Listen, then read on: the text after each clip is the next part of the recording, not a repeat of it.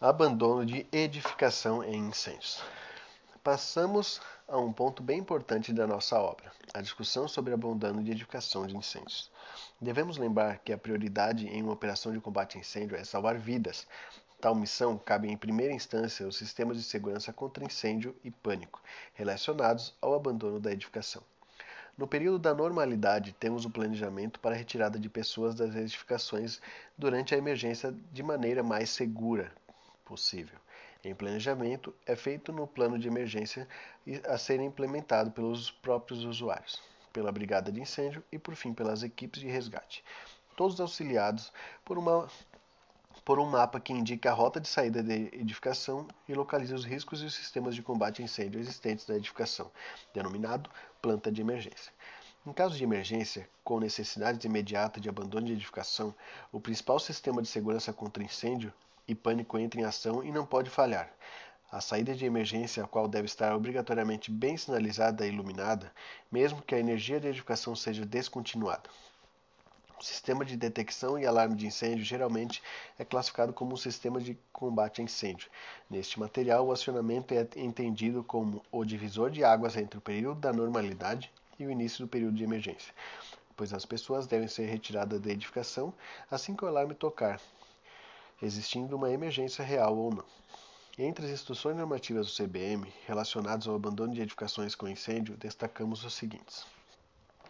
IN 09 é sistema de saída de emergência, regula o dimensionamento de saída de emergência, portas, escadas, rampas, locais para resgate aéreo, elevador de emergência.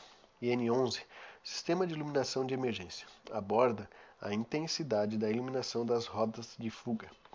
IN12, o sistema de alarme e detecção de incêndio. De, instrui sobre detecção automática de incêndio, acionadores manuais, sinalizadores sonoros e visuais e tipos de central de alarme. IN13, sinalização para abandono de local, é a sinalização das rotas de saída.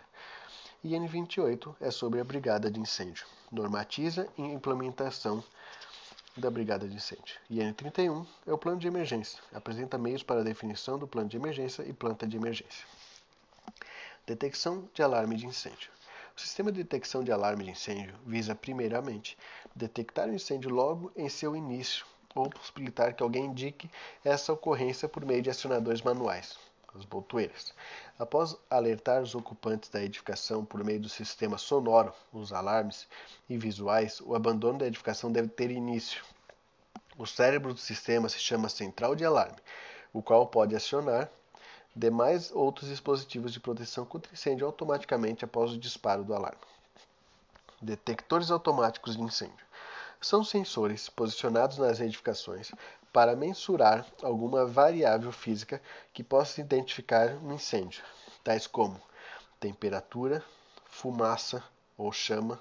O tipo de detector a ser escolhido para cada aplicação depende da classe de incêndio, que apresenta maior probabilidade de ocorrer no local.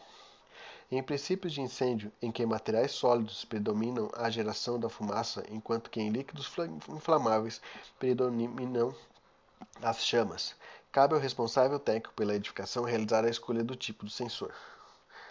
Vou ler de novo. Em princípios de incêndio em que materiais sólidos predominam a geração de fumaça, enquanto em líquidos inflamáveis predominam as chamas, os detectores de incêndio mais comumente encontrados em edificações residenciais multifamiliares e comerciais são os detectores de fumaça. Esse tipo de detectores são inadequados para locais que possuem fumaça ou partículas em suspensão em condições normais de operação, tais como cozinhas industriais e indústrias que processam tecidos ou grãos. Nestes casos, se aplicam filtros nos sensores ou devem ser utilizados sensores de temperatura. Acionador manual. O acionador manual é o dispositivo existente nas edificações que pode ser acionado por qualquer pessoa que identifique uma emergência. Ao apertar a botoeira do alarme, um sinal é enviado à central de alarme. O acionador deve ser encontrado facilmente pelos ocupantes da edificação, de modo a permitir maior celeridade no aviso dos demais ocupantes. Assim, estes podem iniciar a evacuação e as equipes de socorro podem dar início a operações de resgate. De combate. Por esse motivo, o acionador deve ser instalado nas áreas comuns de acesso e ou circulação, próximo à rota de fuga ou agrupado aos demais equipamentos de combate a incêndio, Qualquer ponto no interior da edificação deve estar no máximo a 30 metros de distância de um acionador manual. Avisadores sonoros e visuais.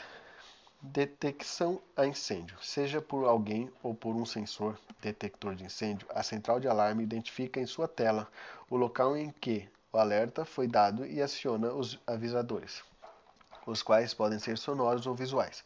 O som produzido pelos avisos sonoros deve ser audível para que todas as pessoas em risco saibam da existência da emergência. O, o nível sonoro é medido por um decibelímetro. A instalação de avisadores visuais são obrigatórios em locais com nível de pressão sonora acima de 105 decibéis. Em locais onde as pessoas utilizam abafadores auriculares, devendo ser instalados nas áreas comuns de acesso e ou circulação, próximas rotas de fogo ou agrupadores junto aos demais equipamentos de segurança e combate a incêndio e pânico. Central de alarme. A central de alarme permite a ativação simultânea de todos os alarmes de abandono de uma edificação. O projetista tem a disposição central de alarme com maior tecnologia, que permite regular os níveis de alarme, como, por exemplo, a variação de temperatura ao longo do ano, ao mesmo ou mesmo comparar o histórico dos valores medidos em curvas padrão de incêndio. Por isso, é preciso estar atento para a escolha de detector certo para cada aplicação. Ambas possibilidades aumentam a confiabilidade do sistema, reduzindo o número de alarmes falsos. Sistemas que não funcionam causam inúmeros problemas. Um exemplo são os sistemas de detecção e alarme que disparam rotineiramente quando não há emergência, o que pode trazer inúmeros prejuízos para os ocupantes de uma edificação. São os chamados alarmes falsos. Com eles, os ocupantes da edificação passam a não mais confiar no sistema e, com isso, deixam de evacuar o local ou demoram a realizá-lo quando a emergência for real. De acordo com a IN12, a central de alarme pode, ser, pode se apresentar da seguinte forma. É endereçável quando os detectores de incêndio e acionadores manuais são identificados individualmente, possibilitando a localização mais rápida do evento. Analógica, quando os detectores de incêndio enviam os níveis de fumaça, calor ou chama medidos em cada dispositivo. Algorítmica, quando a central compara a progressão dos níveis de fumaça, calor ou chama medidos no dispositivo com algoritmos, padrões de incêndio armazenados na memória, podendo assim confirmar ou não o incêndio. O artigo 21 da IN 12, baseado no risco de incêndio da edificação, prescreve tipos diferentes de central de acordo com cada situação. São eles o risco leve, a central endereçável, analógica ou algorítmica. Risco médio, central analógica ou algorítmica. E risco elevado, central algorítmica. Lembre-se, na central de alarme é possível verificar o local de acionamento manual ou local de detecção automática do incêndio, se a fonte de energia reserva está ativada, caso a energia principal da edificação tenha sido cortada, se a fonte auxiliar de energia atingiu o nível crítico e se o central perdeu comunicação com algum dos seus dispositivos periféricos.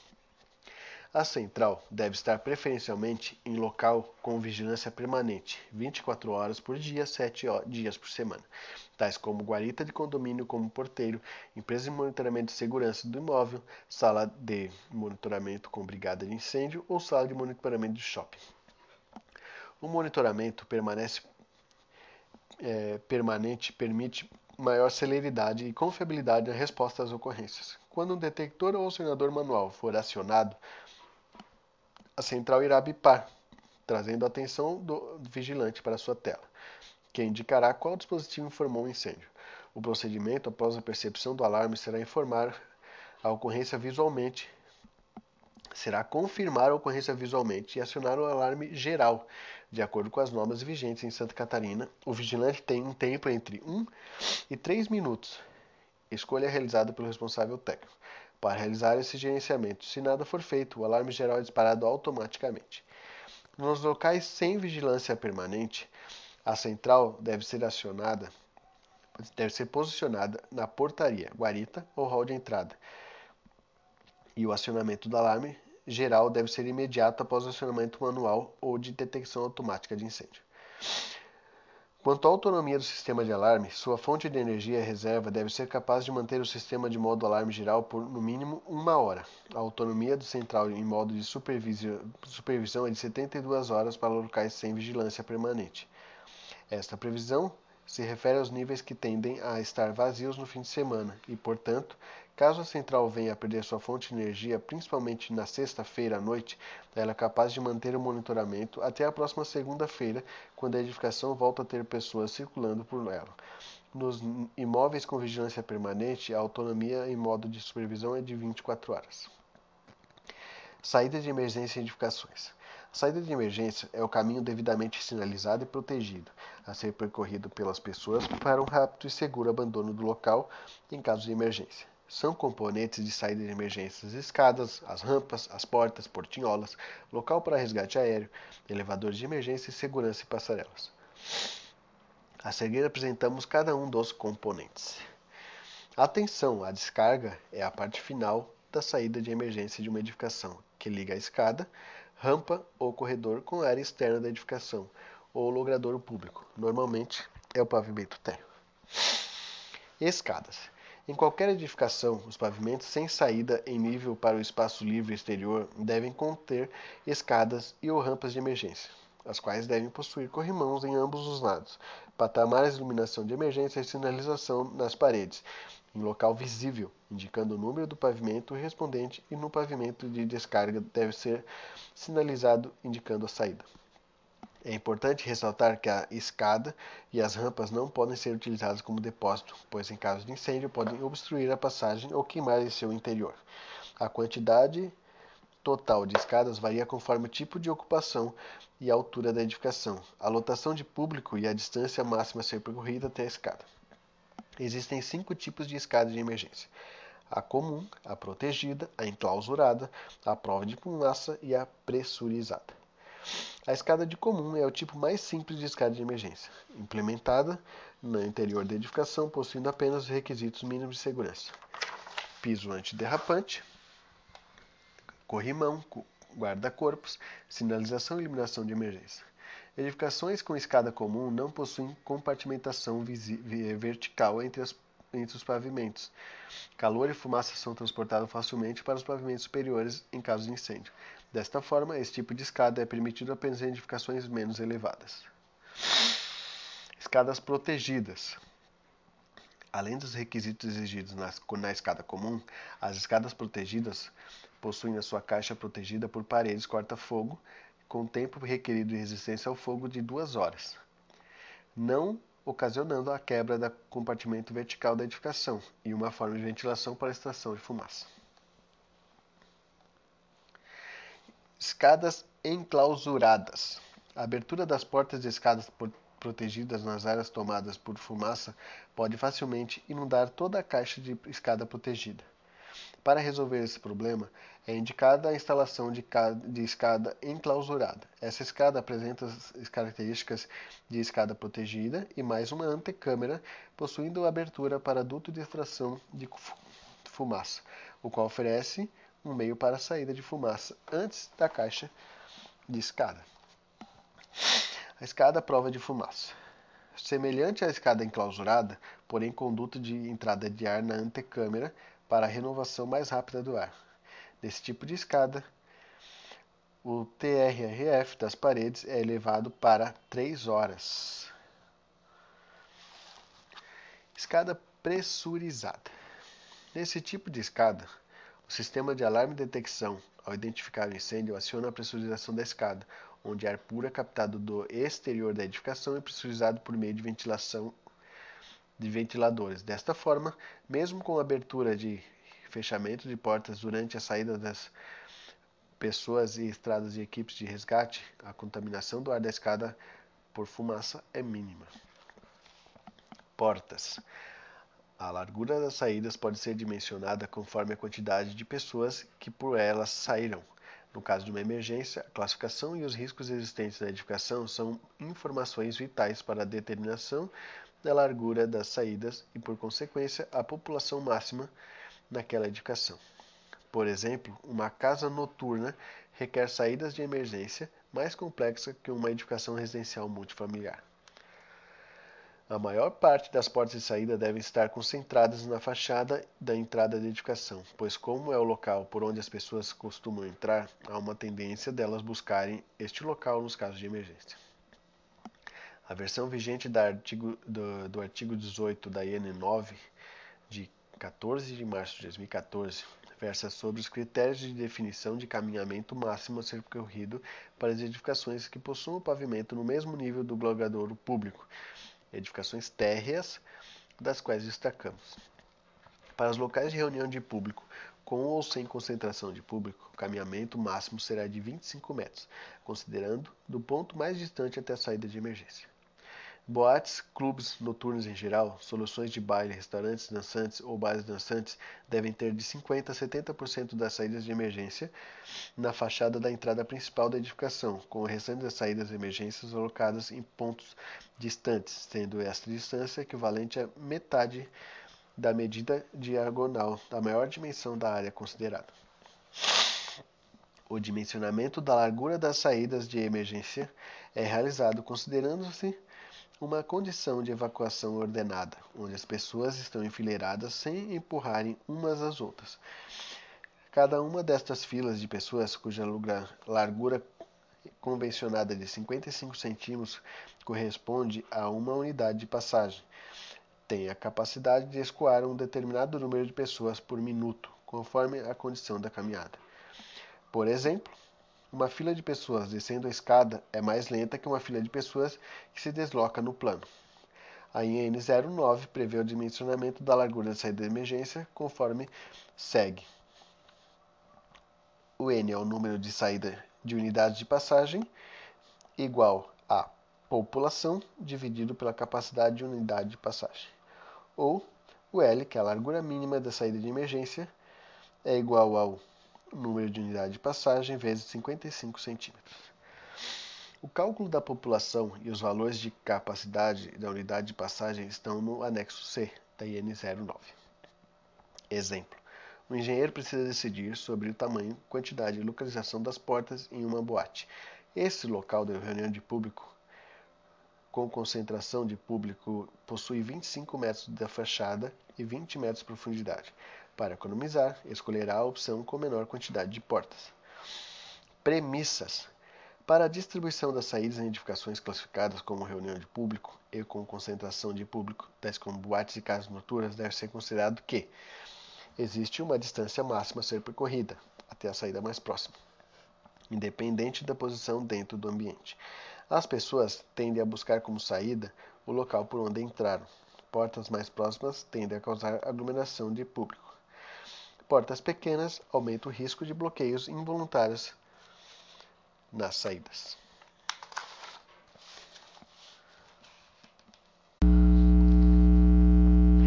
As premissas acima são contempladas nos seguintes índices normativos da IN 09. Premissa A, no inciso 3, premissa B e C no inciso 4 e ambas do artigo 18. Inciso 3. Para os locais de reunião de com ou sem concentração, concentração de público, o caminhamento máximo será de 25 metros, considerando do ponto mais distante até a saída de emergência.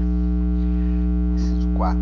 Boates, clubes noturnos em geral, salões de baile, restaurantes dançantes ou bares dançantes devem ter de 50 a 70% das saídas de emergências na fachada entrada principal da edificação, com o restante das saídas de emergência locadas em pontos distantes, sendo estas esta distância equivalente à metade da medida diagonal do maior dimensão da área considerada, convertida para um terço se a edificação possui chuveiro automático. Premissa D do artigo 65. Na área total construída até 100 metros quadrados, no mínimo duas portas de saída, sendo uma delas no mínimo 1,20m. Na área total construída superior a 100 metros quadrados, inferior a 400 metros quadrados, no mínimo duas portas de saída, sendo uma delas de no mínimo 2 metros. A área total construída superior a 400 metros quadrados, no mínimo duas portas de saída, sendo uma delas de no mínimo 2 metros e as demais no mínimo 1,20. Base de cálculo. Boate é local de reunião de público com concentração. Anexo B, cuja lotação é de duas pessoas por metro quadrado de área bruta. Anexo C. A área bruta é igual a 20 metros equação. É o A vezes 2, que no caso é 500 vezes 2, ou seja, 1000 pessoas. Onde tem 500 metros quadrados, 1000 pessoas. Calculando o número de unidades de passagens, N é igual a P, que é igual, dividido por CA, que é igual a 1000 dividido por 100, que é igual a 100 UP. São várias as possibilidades para distribuir 10 unidades de passagens, ou das portas desta boate. Abaixo uma das opções que contempla menor número de portas e respeita as premissas B e D. Porta com 7 unidades de passagem na fachada principal, 7 vezes 0,55, que é igual a 3,85 metros. Porta de, com 3 unidades de passagem, posição a definir. 3 por, por, é, vezes 0,55, que é igual a 1,65 metros. Optando pela porta principal, no centro da fachada, deve-se observar graficamente qual a área interna que é atendida pelo caminhamento desta porta, no caso a área verde da figura a seguir.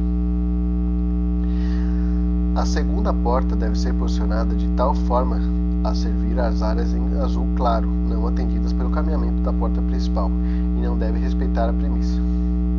A IN 09, ao definir a distância mínima entre portas, utiliza como referência o comprimento da diagonal principal do ambiente, no caso equivalente a 32 metros. Para locais sem uso de chuveiros automáticos, a distância mínima entre as portas é a metade da diagonal principal, no caso 16 metros. Assim, optou-se por posicionar a segunda porta no fundo, conforme a figura a seguir. Portinholas. Quando o local possuir apenas uma saída, sendo este um portão eletrônico, porta de esteira ou corrediça, é necessária a instalação de uma portinhola com dimensões mínimas de 60 por 70. Local para resgate aéreo. O local para resgate aéreo consiste em área de concentração de pessoas a serem resgatadas e área de, de pouso e decolagem de emergência. Esse espaço é exigido para edificações residenciais privativas multifamiliares, com altura superior a 50 metros, das demais ocupações com altura superior a 40 metros. Elevadores de emergência e segurança. São elevadores localizados em são elevadores localizados em antecâmeras e operados pelo Corpo de Bombeiro Militar em caso de emergência.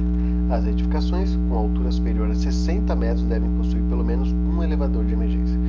Os elevadores de emergência e segurança devem ser utilizados para desocupação segura de um grande número de pessoas que podem estar no edifício no momento do incêndio, especialmente os que possuem restrições físicas. Passarela. A passarela de pedestre permite a transposição de pessoas de uma edificação para um local protegido, distante do sinistro, podendo este ser uma outra edificação próxima. Desta forma, uma edificação se torna rota de fuga alternativa de outra, como você pode observar na figura a seguir. Iluminação de emergência. O objetivo da iluminação de emergência é proporcionar a iluminação suficiente e adequada a fim de permitir a, área, a saída fácil e segura das pessoas para o exterior da edificação caso de interrupção de energia elétrica e auxiliar o resgate das pessoas em caso de sinistros. A iluminação de emergência deve entrar em funcionamento automaticamente no caso de desligamento ou corte de energia elétrica, e sua fonte de energização de energia deve ser projetada para manter seu funcionamento por no mínimo uma hora de autonomia, exceto para locais de reunião de público com concentração, hospitais com internação e edificações com altura superior a 100 metros, onde sua autonomia deve ser de duas horas, pois esses locais requerem maior tempo para a realização do abandono de edificação e eventual busca e resgate pelas equipes de socorro. A distribuição das luminárias é feita ao longo das rotas de saída do imóvel, proporcionando iluminação em mínimo de 3 lux para ambientes planos e 5 lux para locais em desníveis, possibilitando a identificação de mudança de direção e obstáculos no percurso. As luminárias devem ser instaladas imediatamente acima das aberturas, exceto em escadas enclausuradas ou pressurizadas, nas quais se admite a instalação do teto. Tipos de fonte de energia. Qualquer que seja a fonte de energia, os circuitos e sistema de iluminação de emergência devem ser independentes de outros circuitos, devendo possuir disjuntores identificados no quadro de distribuição de energia, de modo que seja possível testar o sistema sem desligamento de toda a energia da edificação. Quanto ao tipo de fonte de energia disponível para as unidades de emergência, existe um conjunto de blocos autônomos, sistema centralizado com baterias recarregáveis e sistema centralizado com grupo moto-gerador. Conjunto de blocos autônomos são utilizados quando a bateria é incorporada às luminárias figura 16. O sistema centralizado com baterias recarregáveis são utilizados quando as baterias são agrupadas em um determinado local da edificação, como você pode observar na figura 17. O sistema centralizado é alimentado por um conjunto gerador elétrico, o qual deverá entrar automaticamente em funcionamento em um tempo máximo de 12 segundos após o corte de energia convencional. Sinalização para abandono de local. A sinalização para abandono de local, o SAL, visa indicar a saída de emergência mais próxima. A sinalização deve assinalar todas as mudanças de direção, escadas de emergência e as saídas, de tal forma que sob uma sinalização seja possível visualizar o próximo ponto sinalizado ou a saída do imóvel. Para realizar o dimensionamento da SAL, você deve encontrar, lembrar que a mesma serve para orientar e balizar os usuários de uma edificação ao longo das rotas de fuga em caso de uma emergência, de forma que seja possível sempre compreender com clareza o caminho a ser seguido durante uma situação de risco. A sinalização para abandono local pode ser realizada por meio de sinalização continuada ou por placas de saídas, placa fotoluminescentes ou placas luminosas. A sinalização continuada utiliza setas fotoluminescentes para indicar o sentido do fluxo de rota de saída. Elas são aplicadas sobre paredes ou pisos acabados. Esse tipo de sinalização é exigida para as ocupações de reunião de público com concentração e hospitalar com internação ou com restrição de mobilidade. Reflita. A instalação de sinalização para abandono é necessário mesmo quando a saída é óbvia. Admite-se dispensa de sinalização em ambientes internos com área de até 200 metros quadrados e caminhamento máximo de 15 metros até a porta de acesso para a circulação comum do pavimento ou até a saída para a externa do imóvel, exceto em escolas, hospitais com internação, casas de máquinas e salas de vigilância e locais de público concentração. Neste último caso, a sinalização deve manter-se ativada durante todo o período de funcionamento do evento. Planta de emergência de incêndio e pânico é um mapa simplificado de local em escada indicando os principais riscos existentes, as rotas de fuga e os meios que podem ser utilizados em caso de incêndio, conforme a Lei Estadual 16.157 de 2013.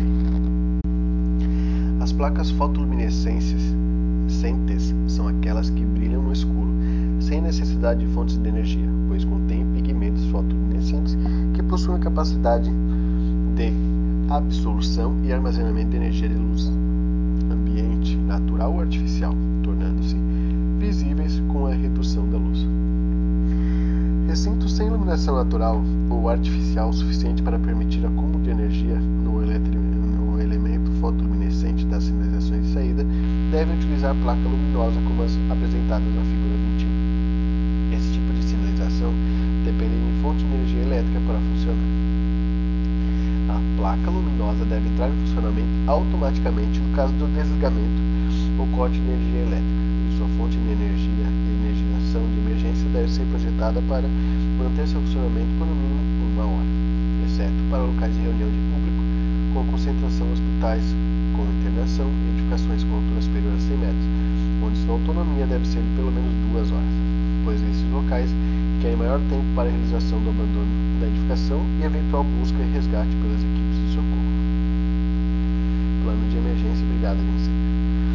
O plano de emergência é um documento que contém os procedimentos que devem ser adotados pelas pessoas ocupantes do imóvel em caso de situação de emergência.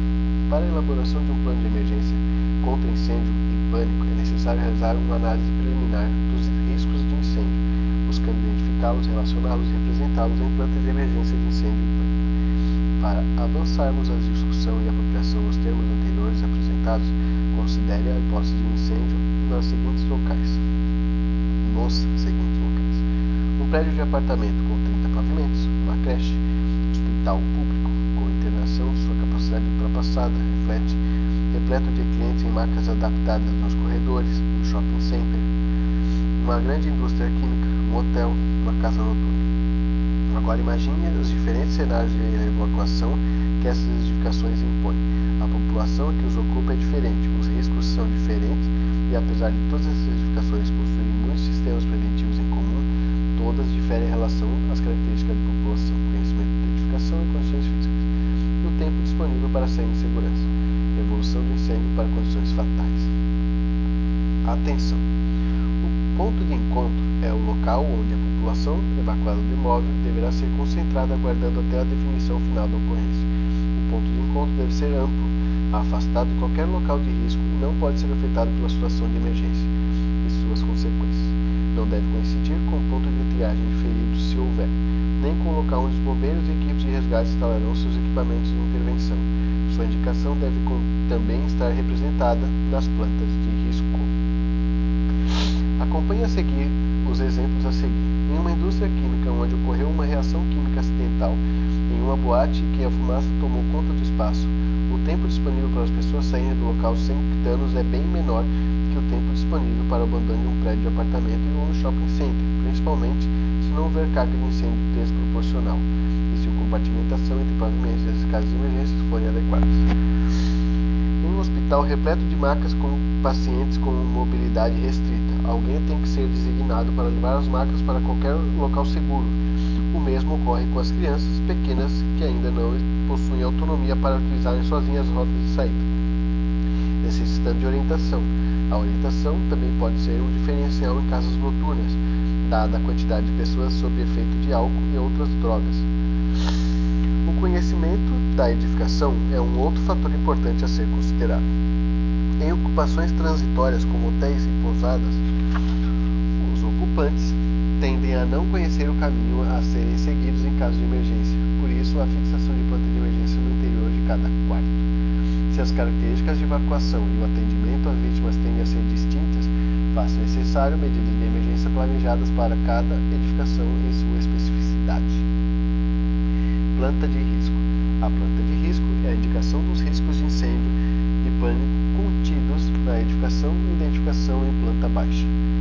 O objetivo dela é subsidiar as ações de prevenção e os procedimentos básicos de emergência contra incêndio e pânico, permitindo que os brigadistas, equipes de emergência e bombeiros possam traçar suas estratégias de combate de forma a não ficarem expostos a riscos desnecessários, além de otimizar as ações de salvamento, combate e evacuação do imóvel. Planta de emergência. A planta de emergência alia a planta do risco às características da população do imóvel e deve ser fixada no interior de cada unidade autônoma.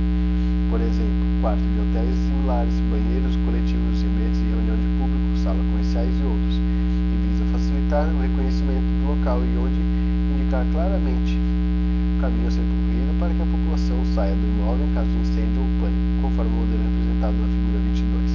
No pavimento de descarga, a planta de emergência deve também indicar o ponto de encontro.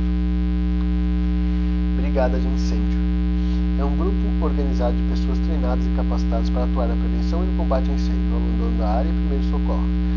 O artigo 87 da IN 04 apresenta as terminologias de segurança contra incêndio e pânico, dando destaque ao fato de um grupo pode ser composto por brigadistas voluntários e particulares, cujas finalidades são realizar atividades de combate ao princípio de incêndio, primeiros socorros, inspeções dos sistemas preventivos contra incêndio e pânico e implementação do plano de emergência da edificação.